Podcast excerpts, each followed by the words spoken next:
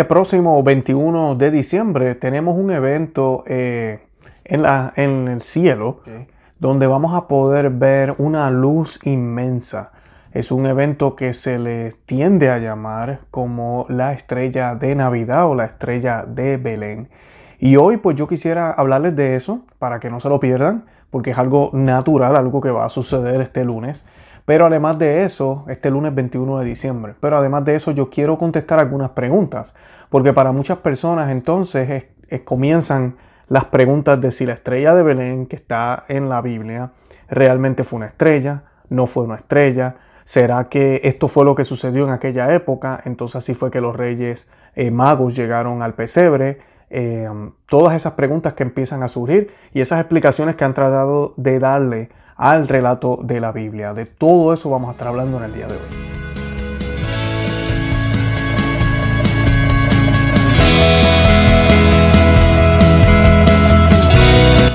Bienvenidos a Conoce, Ama, Vive tu Fe. Este es el programa donde compartimos el Evangelio y profundizamos en las bellezas y riquezas de nuestra fe católica.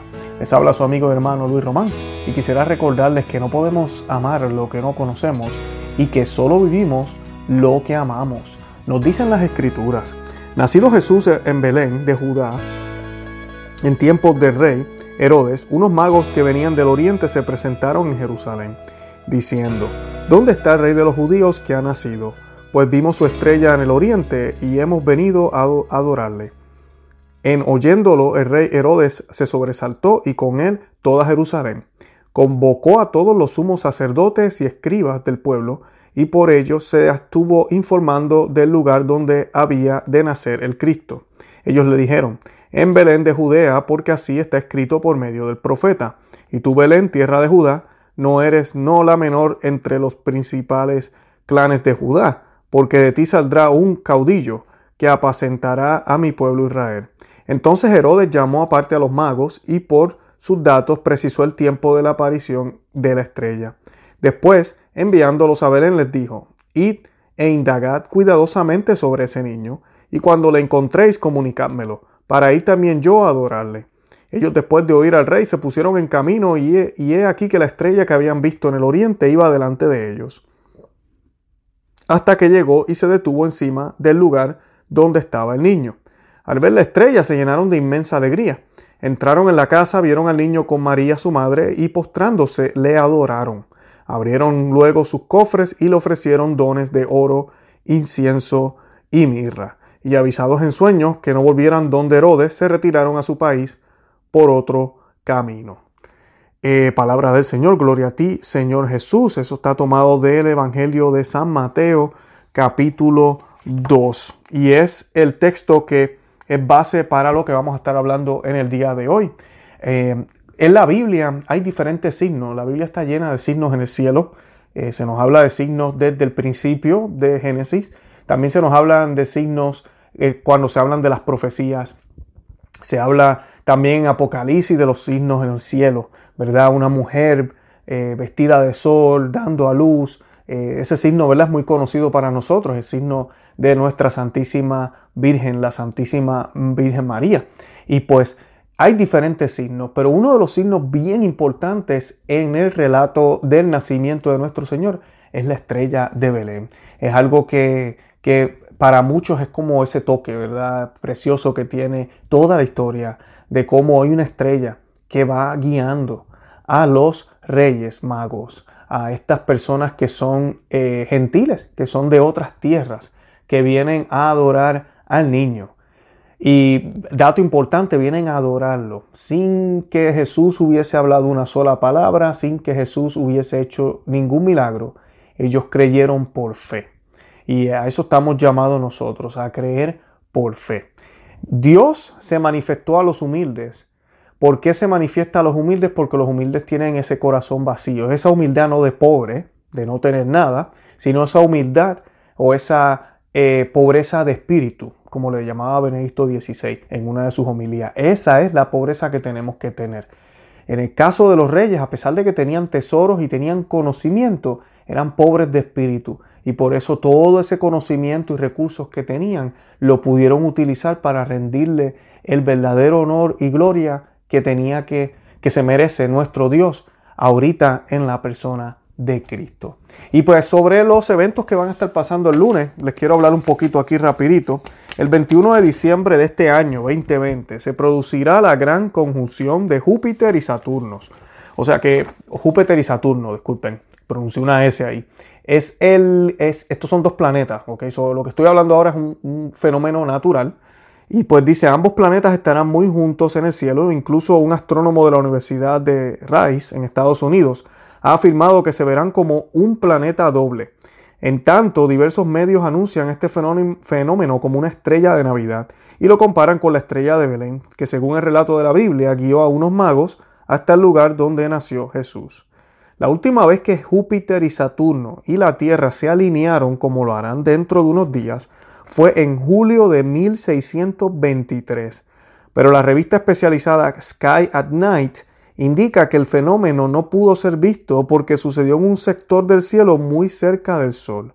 Los registros sugieren que esta gran conjunción fue visible en marzo de 1226. Ahora, al, margen que planetas hayan protagonizado el evento narrado en el libro de Mateo o si están relacionados con el nacimiento de Jesús, cabe preguntarnos si realmente veremos a Júpiter y a Saturno como un solo lucero el 21 de diciembre. El físico Mario Segarra Vallés dijo a la, República que ambos planetas lucirán tan juntos que muchas personas los verán como una estrella más brillante de lo usual. Por otro lado, especialistas consultados por AirSky afirmaron que las personas con una visión decente podrán distinguir ambos luceros. Solo queda esperar para que este fenómeno suceda. Por ahora se pueden observar a los dos planetas Júpiter mucho más brillante que Saturno, juntándose cada vez más desde los primeros instantes de la noche. En el oeste hasta la fecha de la conjunción, la cual no volverá a ser tan espectacular y no podrá ser vista hasta el 2080. Así que esos son los eventos que van a estar sucediendo este lunes. Y pues yo los invito, lo, tengo entendido que va a ser a la, ya se va a poder notar cuando esté bajando el sol. Así que donde usted viva, pues haga la prueba, salga afuera a ver si, se, si puede ver algo.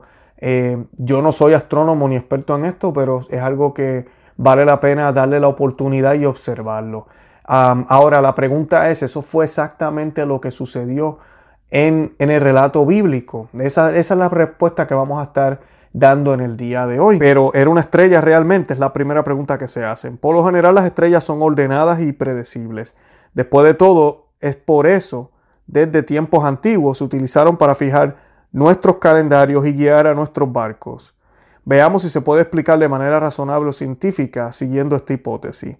La primera pregunta que también se hacen es, ¿fue una supernova? Las supernovas son espectaculares, algunas incluso se pueden ver de día, pueden llegar a brillar como un pequeño sol y su duración es relativamente corto o corta, pero no aparecen muy a menudo. La última que se observó a simple vista en nuestra galaxia fue en, en el 1604 eh, sin embargo, los astrónomos antiguos como los chinos registraban muy cuidadosamente estos eventos y no tienen ningún registro de una supernova en la época en que nació Jesús. Por otra parte, los remanentes de supernova son radiofuentes tan prominentes que nos pueden indicar cuánto tiempo hace desde el evento que tuvo lugar. No hay tales restos visibles desde hace 2000 años. La astronomía puede prácticamente destacar, destacar, disculpen, descartar que la estrella de Belén haya sido una supernova. Así que no fue una supernova. La misma ciencia nos está diciendo que la estrella de Belén no pudo haber sido una supernova porque no hay registros de eso y no pudo haber pasado. Fue un cometa, la siguiente pregunta. Los cometas son espectaculares y la mayoría tienen un, momento impredecible. Los cometas previsibles, tales como el cometa Halley, son famosos precisamente por ser tan inusuales. No podemos descartar que haya sido un brillante cometa, pero en los tiempos antiguos los cometas eran universalmente interpretados como signos de la fatalidad, no de un acontecimiento alegre como el nacimiento de un rey o Mesías que se esperaba en ese momento. Así que también sería, es muy corto el tiempo que un cometa se manifiesta y hubiese sido un signo de una calamidad. Así que tampoco es un cometa. Fue una conjunción planetaria y esto es lo que vamos a estar viendo el lunes 21 Hoy en día la mayoría de las explicaciones científicas buscan acercamientos inusualmente cercanos de planetas brillantes llamadas conjunciones. Por ejemplo, el astrónomo del siglo XVII, Johannes Kepler, utilizó su nueva teoría de las órbitas planetarias eclípticas para calcular que hubo una serie particularmente interesante de conjunciones de Júpiter y Saturno en el año 7. Hoy en día cualquiera puede seleccionar una fecha, por ejemplo, el 25 de diciembre del año 1 y conectarse y a una aplicación de software planetario para ver dónde estaban en ese momento los planetas. Pero con las últimas investigaciones podemos decir, ¿verdad?, que no, que, no existe entre el año 0 y el año 7. Las conjunciones, conjunciones planetarias no duran meses tampoco. En un libro escrito por el astrónomo Michael Morland, en la estrella de Belén, el legado de los magos, se llama el, libro, el legado a una conocida alineación astrológica del planeta y el Sol que ocurrió cuando nació el emperador Augusto, quien reclama el celestial evento como evidencia de que estaba destinado a llevar la corona, argumentado que un alineamiento de planetas como ese era el signo de la realeza. Y puesto que nadie en realidad sería capaz de ver los planetas eclipsados por la luz del Sol, solamente un astrólogo calculará las posiciones planetarias, sabría cuándo ocurrió algo así. Molnar solo encontró una agrupación de planetas con estas características en las constelaciones de Aries, que se asociaban con Judea a finales de marzo del año sexto y de nuevo en abril. Y ese es el año que los historiadores han identificado como el más probable del nacimiento de Jesús. Pero, ¿era realmente de eso de lo que el Evangelio de San Mateo estaba hablando? Nadie sabe lo suficiente como para argumentar de forma convincente cuál de estas teorías proporcionaría la mejor explicación científica de la estrella. Pero si no fue exactamente como la conjunción que se va a estar viendo este próximo lunes, realmente tampoco eh, esta opción quedaría descartada. Y pues eh, definitivamente, ¿verdad? Ninguna de esas opciones tampoco la ciencia nos puede decir. Y pues yo quiero utilizar hoy la suma teológica que vamos a estar hablando para que entendamos cómo nosotros los cristianos vemos este evento de la estrella. Y es sorprendente porque es eh, Santo Tomás de Aquino en la suma teológica, en la tercera parte, cuestión 36, eh, artículo número 7, que se llama sobre la estrella, eh, sobre la estrella de Belén, ¿verdad? sobre la manifestación del nacimiento de Cristo. Eh, él, él, responde, como expone Cristósomo, y es bien importante, Cristósomo tiene una homilía sobre el nacimiento y todo lo que sucede en estos eventos, hermosa. Y pues él habla de, él cita a Cristósomo aquí y dice, como expone Cristósomo, la estrella que se apareció a los magos no fue uno de los astros del cielo. Y esto es claro por muchas razones. Primero porque ninguna otra estrella va por este camino, ya que ésta se desplaza de norte a sur, pues esta es la situación de Judea con relación a Persia, de donde vinieron los magos. Segundo, por el tiempo puesto que se dejaba ver, puesto que se dejaba ver no solo en la noche, sino también al mediodía. De esto no es capaz una estrella y ni siquiera la luna. Y tercero, porque unas veces aparecía y otras se ocultaba. Cuando entraron en Jerusalén se ocultó. Luego cuando dejaron a Herodes volvió a aparecerse. Esto es importante porque a veces cuando leemos el Evangelio no captamos esos detalles, pero así mismo es. La estrella, ¿verdad? Se va y vuelve, se mueve a la que ellos se van moviendo. O sea que aquí tenemos, según Santo Tomás de Aquino, y hace sentido, y Cristósomo, eh, es que este evento de la estrella, esa luz, era algo sobrenatural, no era algo eh, natural como lo conocemos. Y pues el cuarto dice, porque no se movía continuamente, sino que cuando convenía que caminasen los magos, ella se ponía en marcha. En cambio, cuando convenía que se detuviesen, también ella se detenía, como acontecía con la, con la columna de nube en el desierto. La columna de nube, para los que no se acuerdan, en Éxodo 30 a mí, Éxodo 40 y, capítulo 40 era la que guiaba al pueblo de Israel. Y pues ellos comparan, ¿verdad? El mismo signo, ¿verdad? Es parecido. Quinto, porque no mostró el parto de la Virgen quedándose en lo alto, sino descendiendo a lo bajo. En Mateo 2.9 se dice que la estrella que había visto en Oriente los precedía hasta que llegando al sitio en el que estaba el niño se detuvo, de donde resulta claro que la expresión de los magos vimos su estrella en Oriente no debe entenderse como si, estando ellos en el Oriente, hubiese aparecido la estrella en Judea, sino como que ellos la vieron en Oriente precediéndoles a ellos hasta Judea. Aunque algunos muestran sus dudas sobre esto, no hubiera podido señalar la casa con claridad de no haber estado próxima a la tierra. Y como dice el propio Cristósomo, este comportamiento no parece propio de una estrella, sino de una potencial potencia racional, de donde se saca la impresión de que la estrella fue un poder invisible transformado en tal figura. Y eso es importante porque usualmente tú no ves una estrella tan baja. Uno no puede distinguir una estrella y decir, oh, la estrella está al, al, borde de esa casa, la casa roja que está allí, ahí está la estrella. Mira, que se ve clarito que está justo encima de la casa. No es así, inclusive cuando uno se mueve como, como, como está tan alto, pareciera que se, que se, sigue moviendo y que la casa se queda, ¿verdad? Se queda ahí donde, donde se supone que esté, ¿verdad? Eh, eh, nunca se ve así y mucho menos que baje. Según los relatos bíblicos, dice que la estrella baja, bajó y prácticamente como a veces colocamos los pesebres, se posó encima del pesebre. O sea que aquí tenemos una luz que no es una estrella, que no es parte de los astros del cielo, sino que está por debajo. Otra señal más. Así que eh, es importante distinguir eso.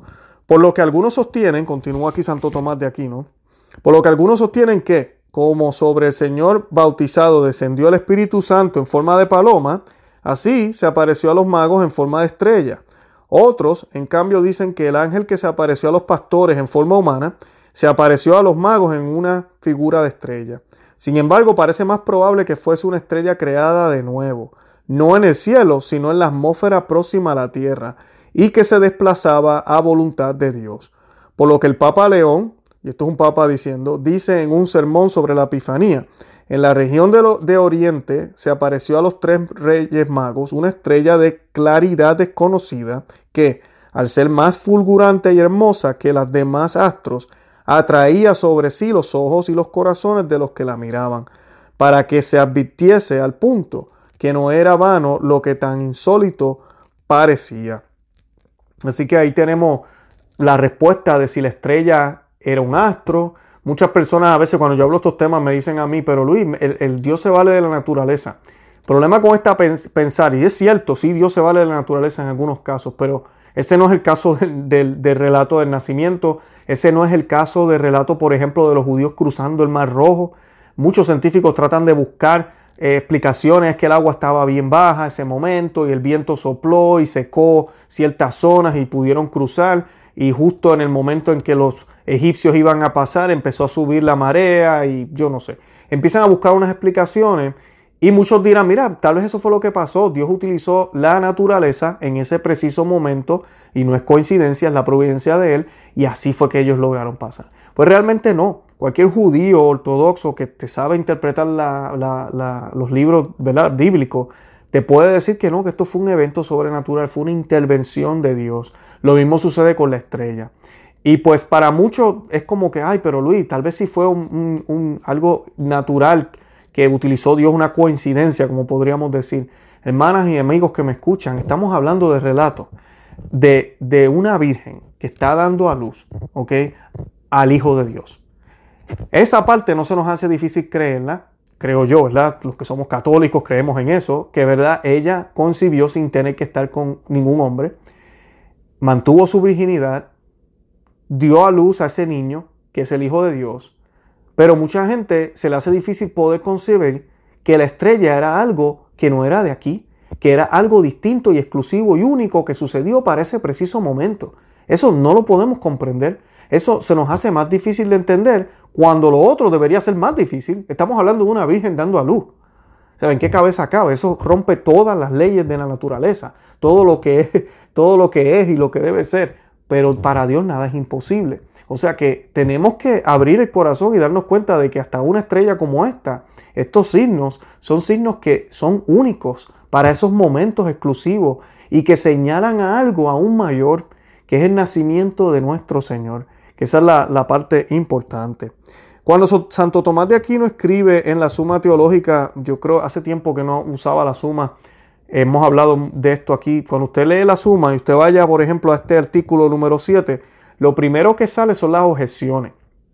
Y esta parte es bien importante porque Santo Tomás de Aquino, él mismo escribía las objeciones, usualmente él escogía objeciones de personas que debatían con él, o objeciones que él entendía que eran bien complicadas y bien difíciles, y luego él las responde. Pero en el formato que él escribe, él escribe primero las objeciones, O sea que usted va a ver las objeciones, eso no es lo que Tomás de Aquino, Santo Tomás de Aquino piensa. Esas son las objeciones a la pregunta, ¿verdad? La estrella que se apareció a los magos fue uno de los astros del cielo y empiezan las objeciones. Luego está contra esto, que se los voy a leer ahora, el, eh, el, yo respondo. Y luego está la respuesta formal que ya yo se las compartí. Yo tengo la manía, y lo he aprendido de otros teólogos también, de ir directo a lo que responde, que es el contenido y el, plato fuerte, como digo yo, de lo que piensa Santo Tomás de Aquino. Porque luego de esa parte están las, las respuestas a las objeciones que les mencioné al principio. O sea, que él coloca las objeciones, luego coloca el contraesto, luego eh, el contraesto usualmente no es su opinión. Usualmente usa, utiliza San, Agustín, es el más que él utiliza en esa parte. Y él es citando a un doctor de la iglesia, a uno de los padres de la iglesia. Eh, eh, contra esto, esta es la respuesta. Ahora luego él responde con sus propios pensamientos. También utiliza San Agustín, en este caso utilizó a San Cristóstomo. Y luego, Crisóstomo, disculpen. Y luego tiene las respuestas de cada objeción. Y están enumeradas. Si tiene tres, cuatro objeciones arriba, usted va a ver abajo que dice eh, respuesta, eh, dice a las objeciones 1, 2, 3, 4. Y ahí tiene la respuesta. Y eso es lo que les voy a leer ahora. La primera objeción que coloca a esto, de si la estrella que se apareció a los magos fue uno de los astros del cielo, dice Agustín en un sermón sobre la Epifanía, mientras Dios está colgado de los pechos y soporta la envoltura de unos pobres pañales, de repente brilló en el cielo un nuevo astro. Luego fue una estrella del cielo la que se apareció a los magos. Así que esa es la objeción. Está diciendo que sí fue una estrella del cielo. No lo que está diciendo eh, Santo Tomás de Aquino. Y Santo Tomás de Aquino responde, en las Sagradas Escrituras, cielo a veces significa el aire, conforme a la expresión las aves del cielo y los peces del mar. Así que eh, la objeción es porque el texto usa la palabra cielo. Y él responde de esa manera, ¿verdad? No, cielo no siempre significa arriba en el cielo alto, extremadamente alto donde están las estrellas. La segunda objeción, dice Agustín en otro sermón sobre la Epifanía, Cristo es revelado a los pastores por los, por los ángeles y a los magos por medio de una estrella. A uno y otros habla la lengua de los cielos porque había cesado la lengua de los profetas. Pero los ángeles que se aparecieron a los pastores fueron de verdad ángeles del cielo. Luego la estrella que se apareció a los magos fue también verdaderamente un astro del cielo. La misma, más o menos la misma objeción. Y él responde, los mismos ángeles del cielo tienen como ministerio propio descender hasta nosotros, enviados para servirnos. Eso está en Hebreo 1.14. Pero las estrellas del cielo no cambian de sitio, por lo que la razón no es análoga. Y esa, esa respuesta me parece excelente, ¿verdad? Las estrellas no van a cambiar de sitio. Una estrella que se mueve, que, que desaparece, que regresa, que espera por los magos, que cuando llega al sitio desciende, no, eso no es una estrella. Eh, la tercera objeción, las estrellas que no están en el cielo, sino en el aire, se llaman cometas, que no aparecen en el nacimiento de los reyes, siendo más bien señales de muerte. Pero aquella estrella indicaba el nacimiento de un rey por lo que dicen los magos en Mateo 2.2, ¿dónde está el rey de los judíos que ha nacido? Porque hemos visto su estrella en oriente. Luego, parece que fue una de las estrellas del cielo. Eh, otra vez más, ¿verdad? Una vez más, tratando de refutar de que sí, que es una estrella del cielo. Es una estrella regular como cualquier otra del cielo. Y responde Santo Tomás de Aquino, como esta estrella no siguió el curso de las estrellas del cielo, así tampoco siguió el de los cometas que no se dejan ver de día, ni cambian su recorrido normal, y sin embargo el significado de los cometas no estaba ausente del todo, porque el reino celeste de Cristo pulverizó y aniquiló a todos los reinos de la tierra, y él subsistirá eternamente, como se dice en Daniel 2.44. Y ahí termina Santo Tomás de Aquino respondiendo esta pregunta, y yo les quiero dejar con el siguiente mensaje, y es que la Navidad, ¿verdad?, se ha tomado muchas veces y tal vez es porque pues se la dedicamos mucho a los niños, pero muchas personas piensan y la ven como si fueran cuentos de hadas, como si fuera todo fantasía, como que ese es el bonito cuento que tienen los cristianos, ay, el niñito Jesús que nació en un posebre con animalitos y los ángeles cantando y los pastores y la estrella y ay, qué bonito, tiene todos los elementos.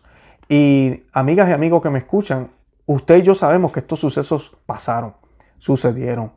Eh, habían cientos de testigos de lo que sucedió en ese momento. Miren si, si los sucesos fueron tan y tan grandes, que luego de que sucede esto y los reyes magos no regresan a donde Herodes, sucede la matanza de miles y cientos o miles de bebés, ¿verdad? La, la matanza de los santos inocentes.